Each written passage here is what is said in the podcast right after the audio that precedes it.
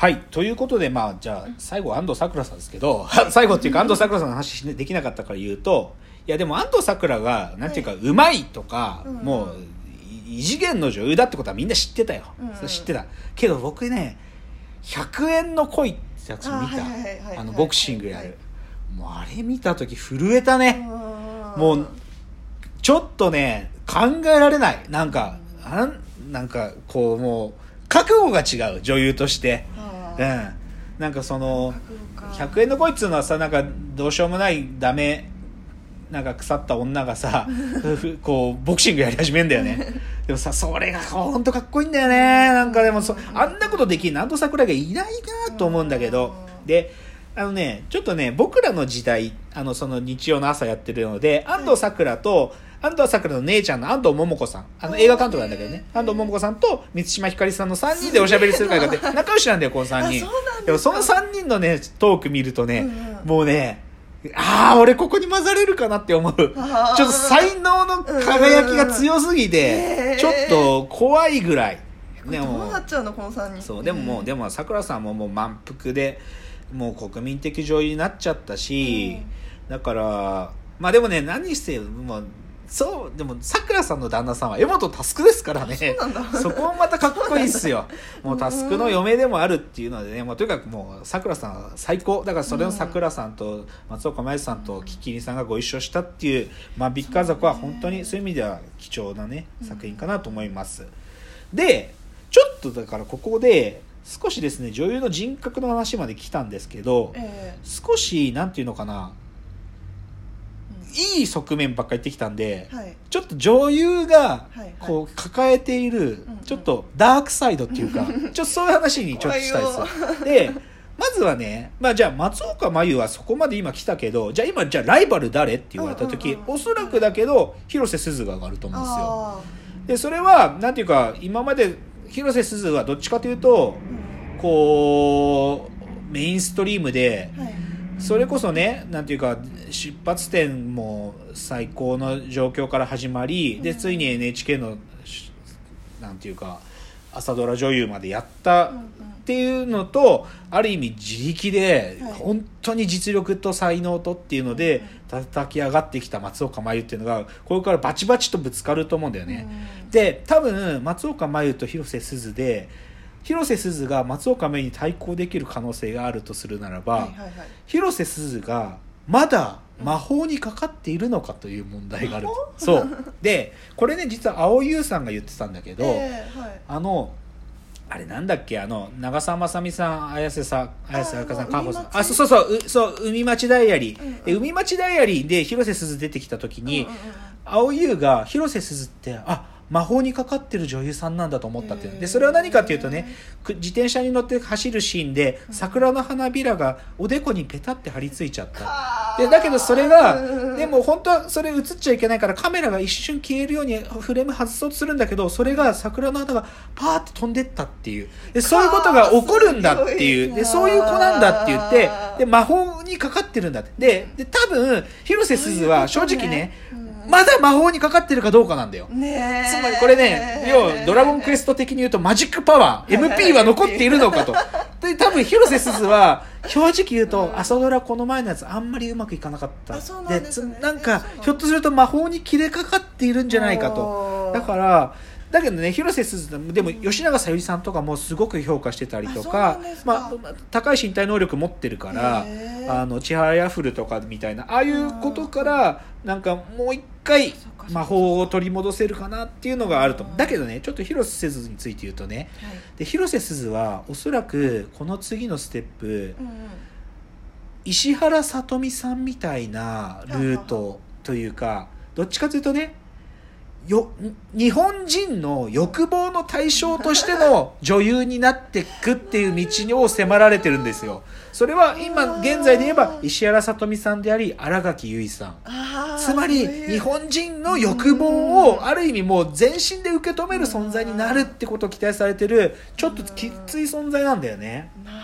だからそれになんとか応えるためには魔法に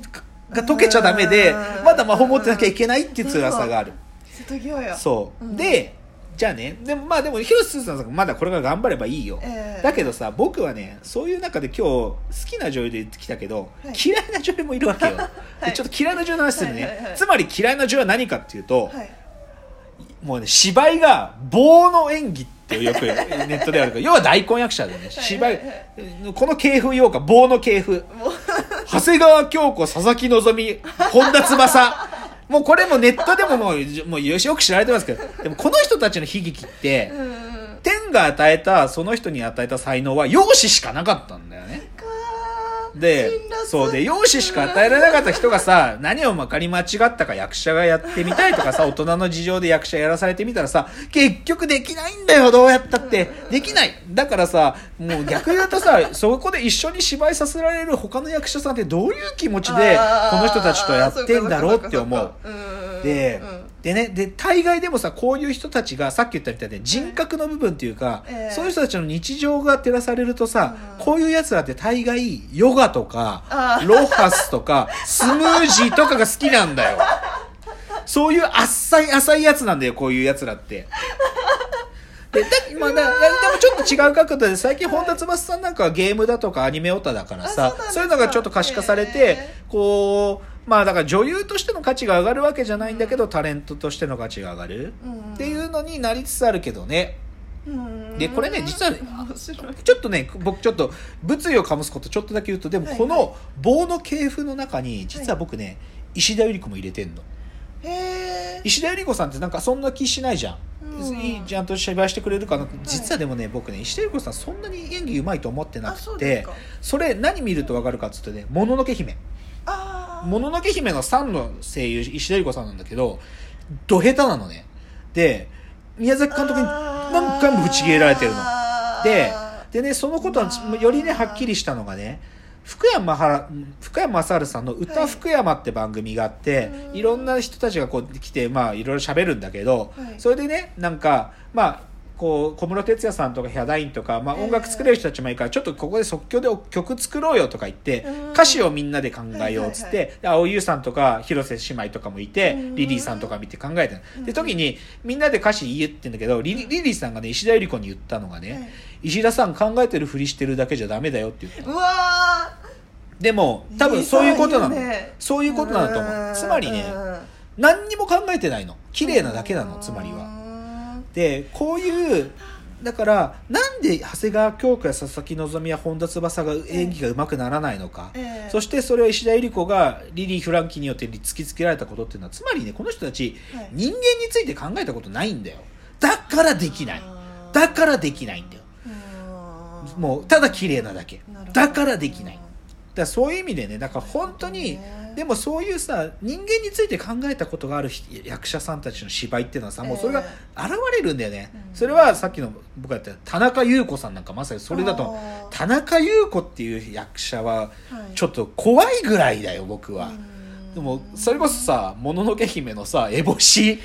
は田中優子。もう格段の違いでしょ？烏帽子の深みあとまあ東京タワーの、えー、とテレビドラマ版で大泉洋の、まあ、お母ちゃん役が田中優子だけどもうまじ僕も大好きよ、うん。とかあとやっぱりでもそういう意味ではなんていうか宮沢りえさん。うん。綺麗だけどだけどなんかその人格ってのがもう宮沢りえがやるっていうその風格っていうのが漂うっていうのはやっぱもうあるよね。だからそういう棒役者っていうかさええ。棒そうか棒の女優たちとはもう明らかに違うよね。うんなんかそういう意味でそうね。なんか女優さんってなんか